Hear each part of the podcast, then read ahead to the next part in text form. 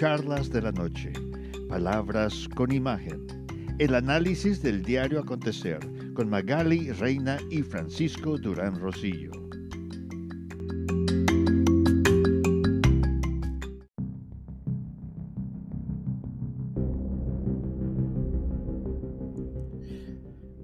Pese a que el ex vicepresidente Joe Biden en algunos sectores de la Unión Americana lleva 12 puntos de ventaja en algunas encuestas, el presidente Trump se muestra optimista, ya que en muchas regiones rurales, en su mismo Nueva York y en varios estados más, está muy fuerte como candidato y se podría dar la sorpresa. Ayer, el viernes les comentamos que podría pasar lo que en muchos estados que sucedió cuando corrió contra Hillary Clinton, que todo el mundo daba por ganadora a Hillary Clinton, pero los delegados se fueron por Donald Trump. Y es que en el sistema de votación americano es una tabulación. El voto general de la gente tiene una representatividad, pero el colegio electoral tiene una autoridad y es el colegio electoral el que al tener los votos en general y la votación del colegio electoral, la someten al tribunal y es el que decide finalmente quién podría ser presidente de los Estados Unidos.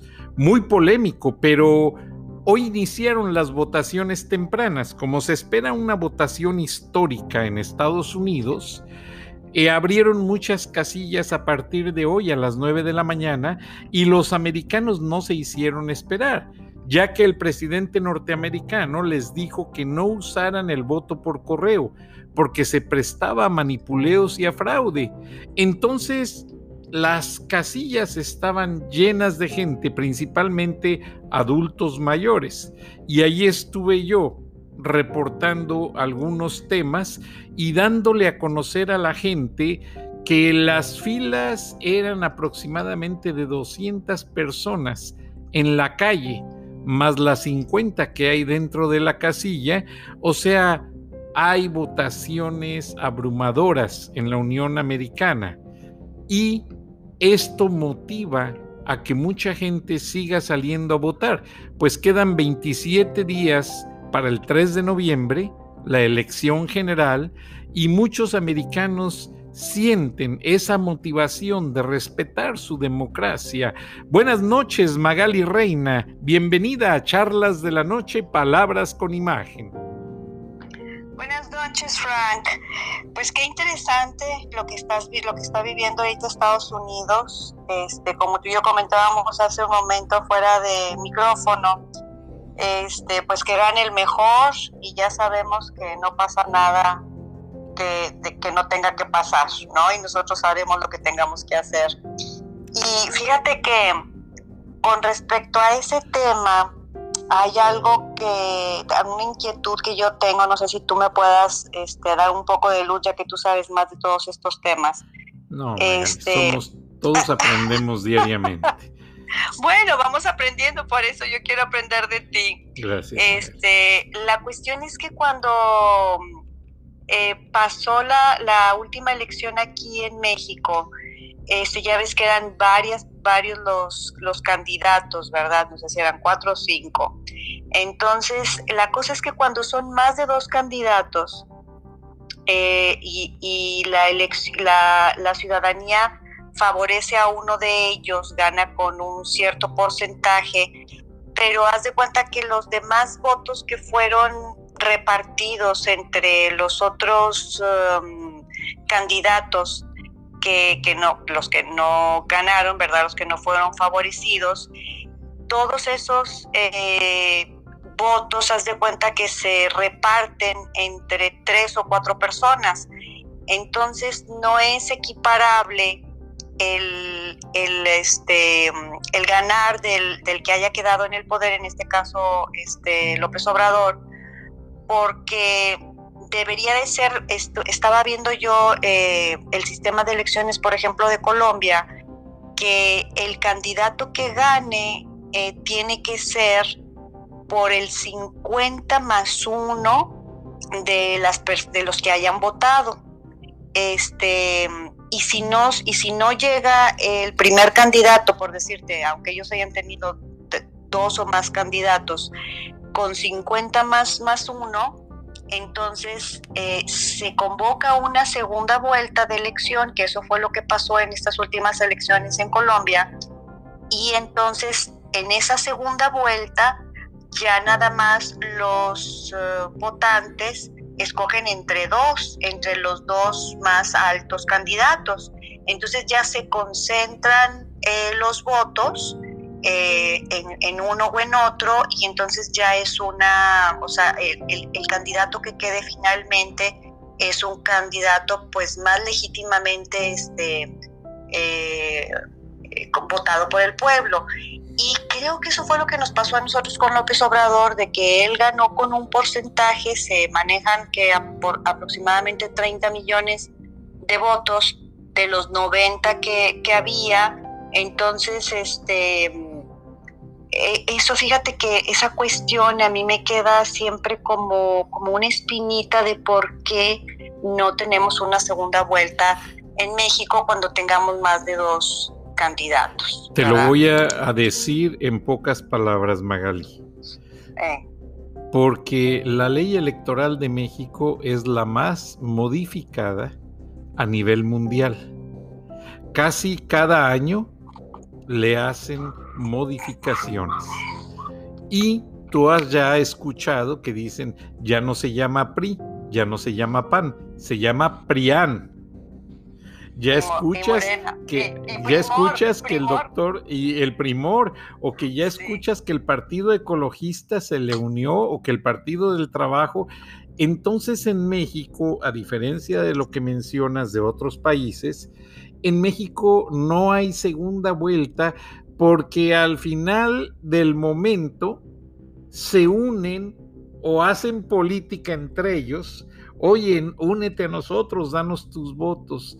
Y ahí es donde hacen muchas cosas. Y eso lo, lo hacen no solo a nivel electoral, lo hacen a nivel Congreso, a nivel Senado, lo cual se me hace un tanto distorsionado de una votación que es completamente autónoma y autosuficiente, en el sentido de que cada grupo tiene sus votos y esa es la representatividad que le dan a los sectores del pueblo.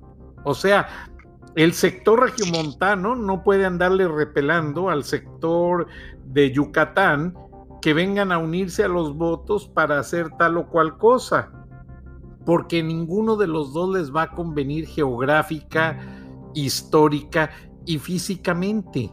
Entonces, eso es algo muy, muy trillado ya, que siempre el IFE, el Instituto Federal Electoral, ha gastado más dinero que cualquier instituto electoral en el mundo para hacer tales modificaciones, pero saben hacerlas a una manera tan, tan cuadrada, tan adaptada para que cada persona de cada región del país no sienta y les manejan con otra terminología.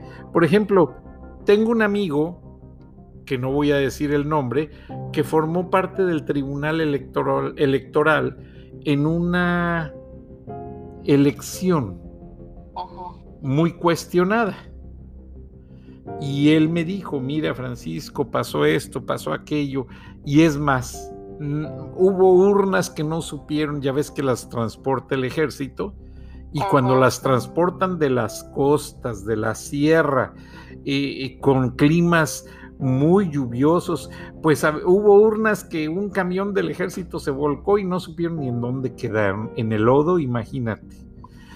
Oh. Pero todos los partidos se disciplinan y reconocen que el Tribunal Electoral tiene el poder de la resolución única y absoluta. Entonces el TRIFE famoso, el Tribunal Federal Electoral, resuelve. Y más que resolver es una negociación.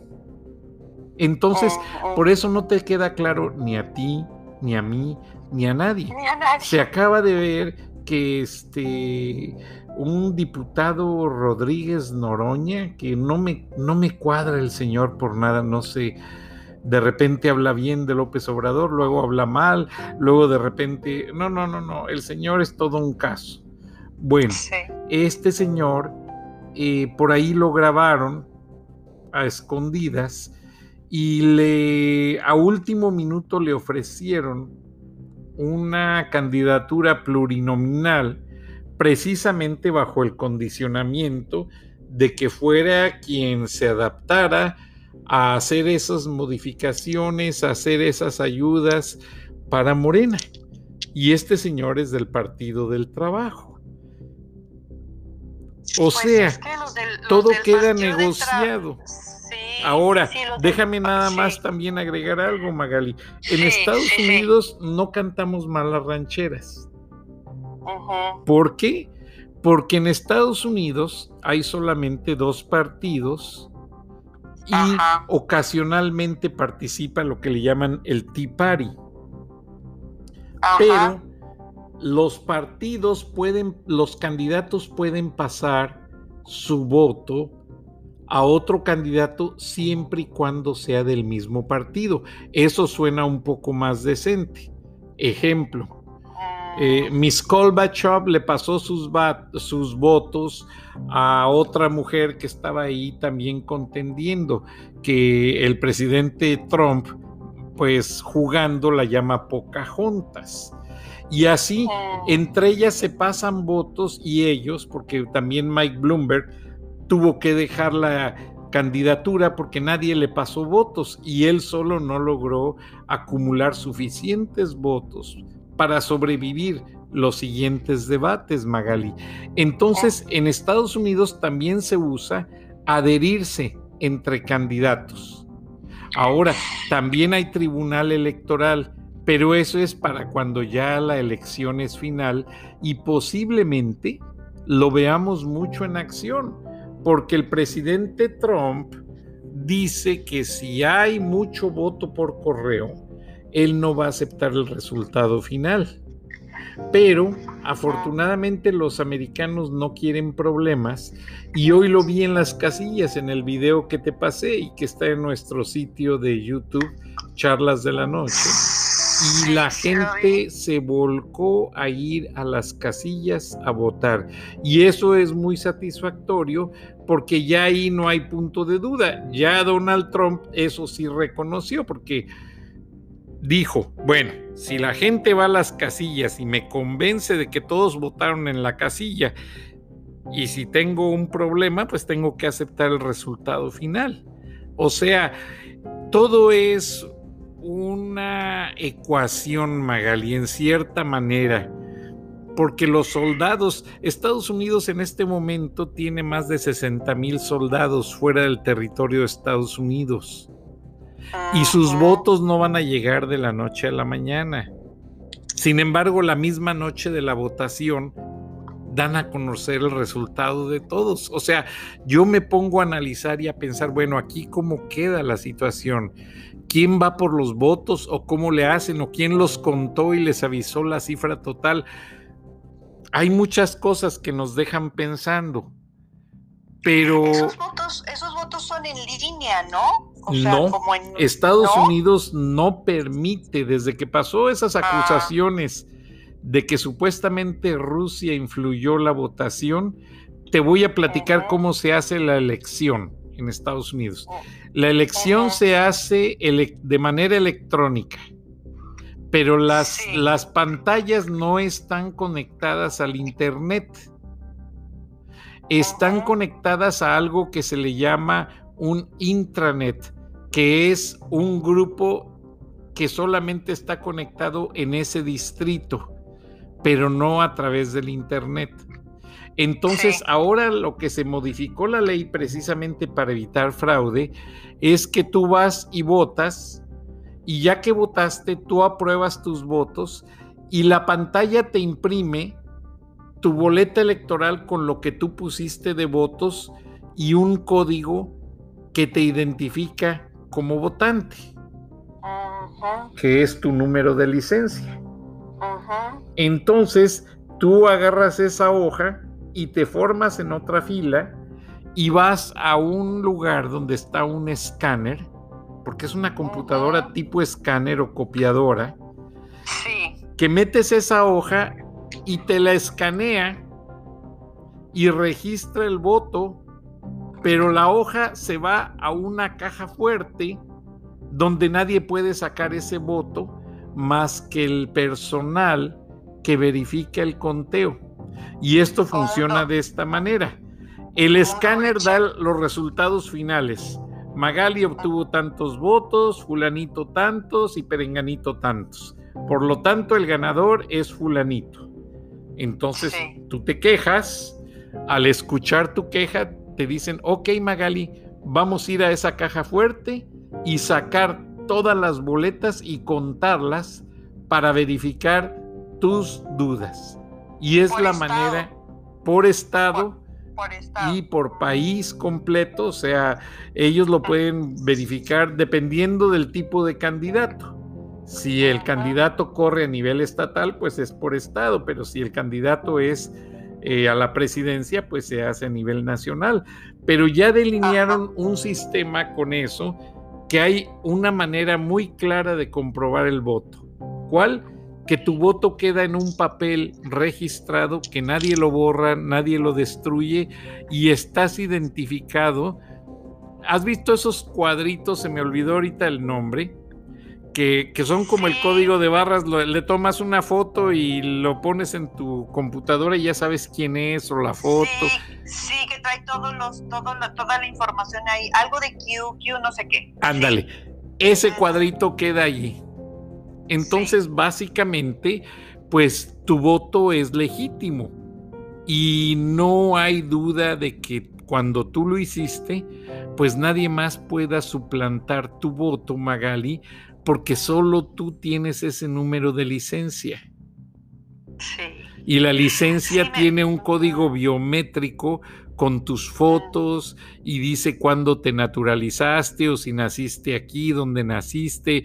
Es, es muy difícil que alguien pueda pueda copiar el voto, o como en México, que imprimen 10 tarjetas electorales de la misma persona y se van a votar el carrusel famoso, que se van a una casilla a Fomerrey y luego se van a la colonia Independencia y andan por todas partes en los camiones. Acá no se puede hacer eso. Me parece maravilloso, Frank. Y fíjate que no es como que no tengamos este, la tecnología ni tampoco, lo que pasa es que no se tiene la voluntad porque, como tú bien lo dices, de esta otra manera se pueden hacer muchos chanchullos. Y si se tuviera bien la tecnología y, absolutamente todo, fíjate que de repente veo un programa que se llama Alerta Aeropuerto en National Geographic. Y este a veces lo veo y, y pasan los aeropuertos de varios países del mundo pasan el de Perú, el de, el de Perú, el de este, Colombia, el de España, el de Italia. ¿Cuál otro pasan? Pasan varios.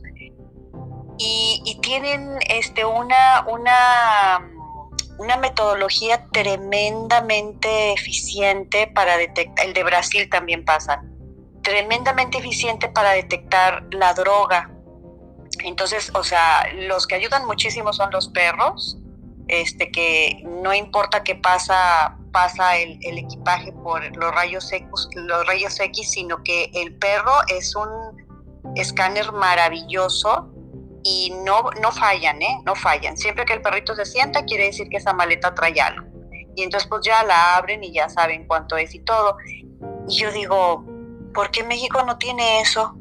Sí lo tienen, Magali, sí tienen los perros. Estados Unidos les manda perros y todo. Pero eh, lamentablemente están a veces tan arregladas las cosas que es dificilísimo. Ahora, Magali, déjame y te platico una cosa bien interesante. Porque cuando fueron las Olimpiadas en Atlanta, un amigo que tengo en inmigración que se llama Fred Alexander, que es el segundo en autoridad en todo el distrito de inmigración en seis estados, me invitó a comer y me dijo, oye Francisco, este, sabes que en Atlanta, por las Olimpiadas, vamos a estrenar a nivel mundial el sistema de face recognition, o sea, reconocimiento de rostros. Pero no solamente es el rostro, tienen que ver la oreja, el iris del ojo, o sea, son una serie de cosas de manera tal que si la persona se pinta el pelo o se hace una cirugía, siempre hay una parte de la cara o del cuerpo que lo va a delatar.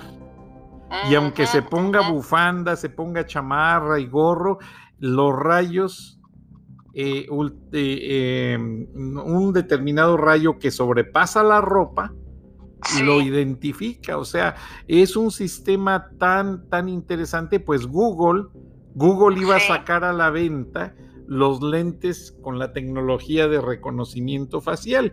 Y esto quería decir que te ponías esos lentes, te ibas a un estadio con una gran multitud y tú decías, quiero encontrar a mi hijo rápidamente. Y viendo a través de esos lentes, imagínate la tecnología, el lente te acercaba la cara de tu hijo y lo encontraba en cuestión de segundos. Pero como se presta a malas cosas, porque imagínate los criminales que andan buscando a alguien para darle matarili, el gobierno los prohibió. El gobierno los prohibió a la venta para el público y no circulan, Magali. Y hay muchas cosas, hay muchas situaciones que las usan las autoridades, pero que cuando caen en las manos equivocadas, ya no funcionan. Entonces, a mí me dijo otro amigo que trabaja acá en Estados Unidos, yo mi reacción fue la misma que tú acabas de tener. ¿Por qué en México no lo podemos hacer? ¿Por qué eh, en otros países les funciona? Te voy a decir lo que me dijo esta persona. Francisco, no hay tanta corrupción.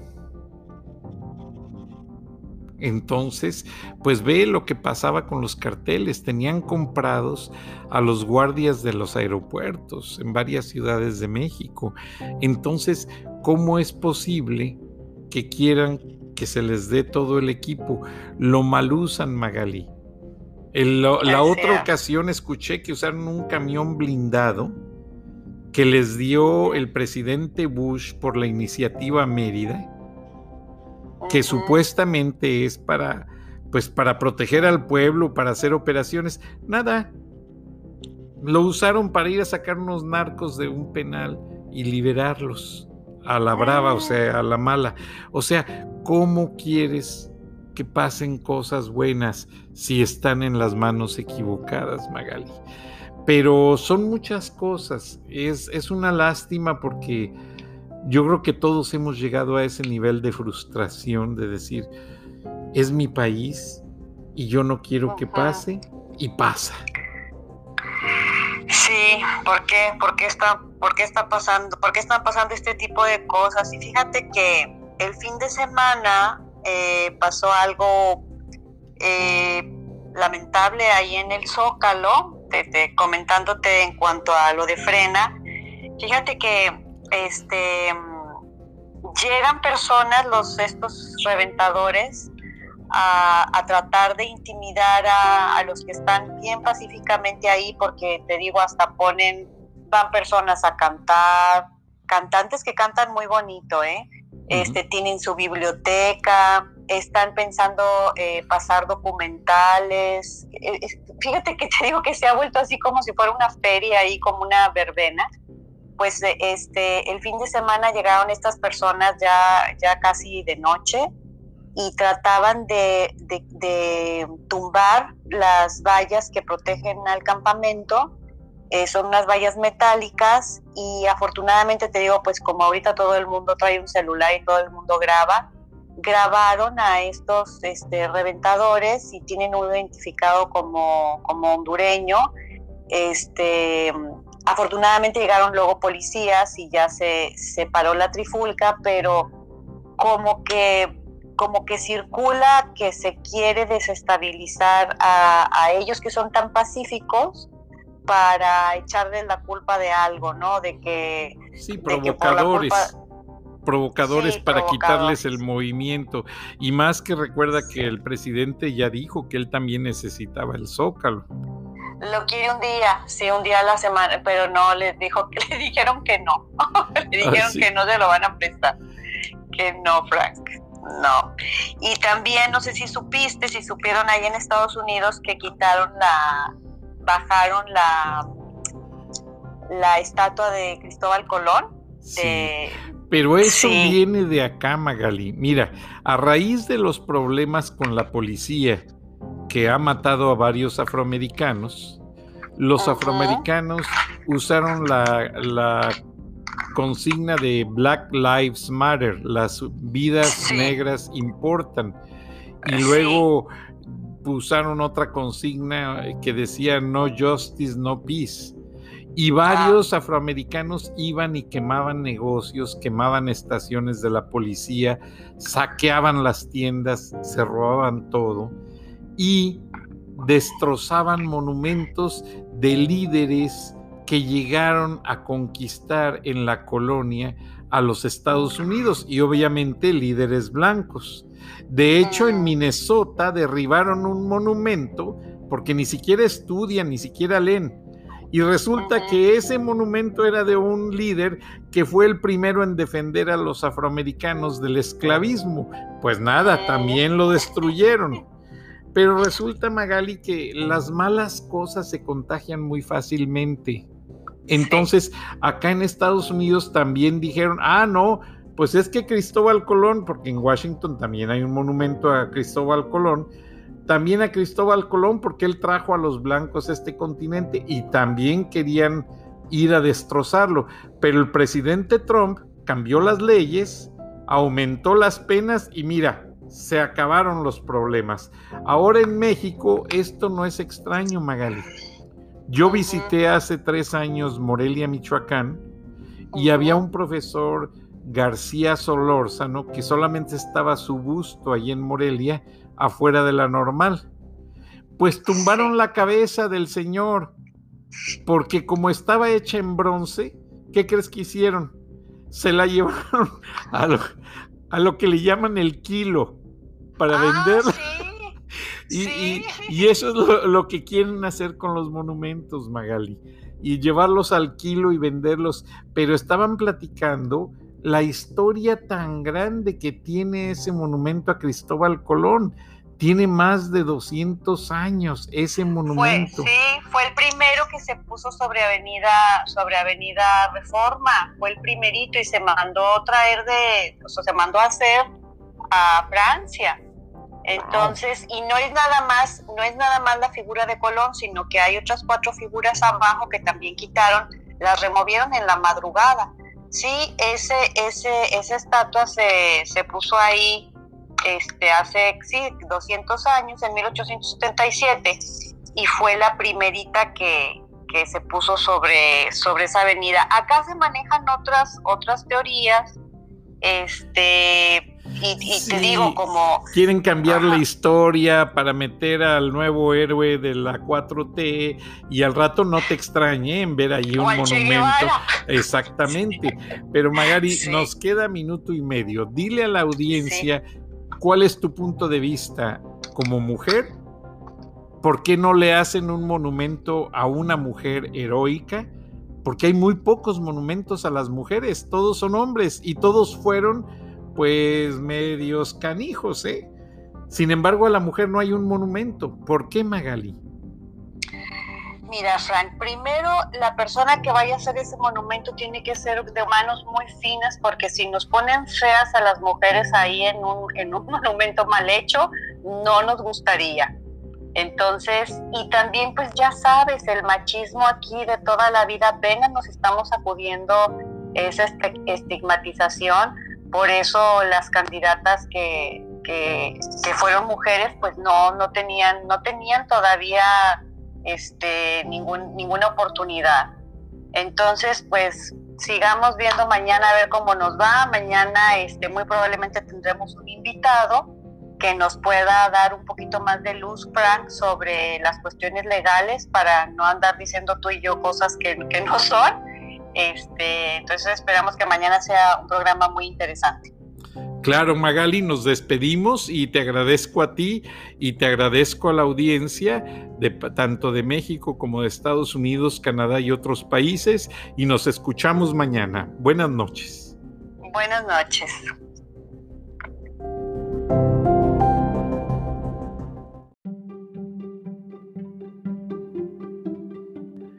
Y bueno, Magali, pues Joao Martínez anda de vacaciones en la Florida. Ay, qué ganas. No nos invitó, pero las tiene bien merecidas porque es un gran profesional del deporte. Pero me pasó los datos y vamos a darle lectura al resumen deportivo. ¿Cómo ves, Magali? ¿Estás lista? Sí, sí qué emocionante. Bueno, no soy cronista deportivo y solamente Joao Martínez lo sabe hacer bien, así es que me disculpo por anticipado con la audiencia y aquí vamos.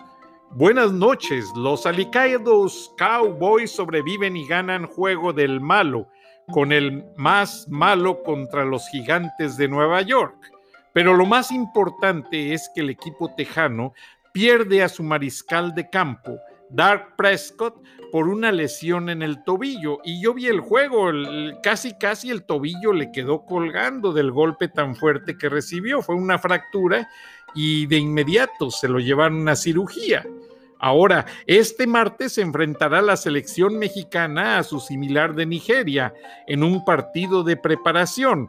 El Tata Martino está haciendo un buen trabajo con la selección mexicana ya que los quiere llevar bien preparaditos a los Emiratos Árabes Unidos al Mundial. Nigeria es el actual campeón de África, así es que no se va a dejar perder tan fácil. Y aquí está la situación de las grandes ligas de los Estados Unidos. Primeramente, los Lakers se proclaman campeones al ganar la serie de cuatro a dos juegos. Y pues ustedes recuerdan, que los campeones de los Lakers tienen muchos seguidores y pese a la pandemia, Magali, la arena estuvo llena de fanáticos en la calle para ovacionarlos. Aunque no había oportunidad de entrar, la ovación se hizo de manera externa. Y bueno, hay más información pero mejor vamos a esperar que la próxima semana Joao Martínez regrese con nosotros y ya él nos sabrá dar más detalles de todas estas situaciones.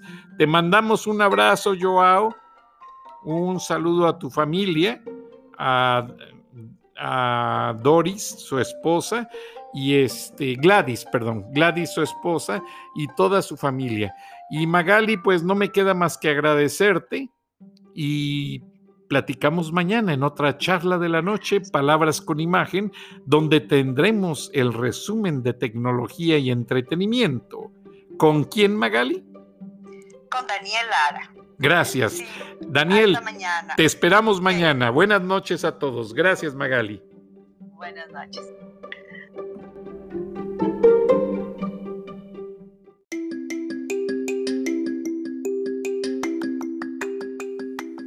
Escuchaste el análisis de la noticia, transparente como el agua, con los periodistas Magali Reina y Francisco Durán Rosillo.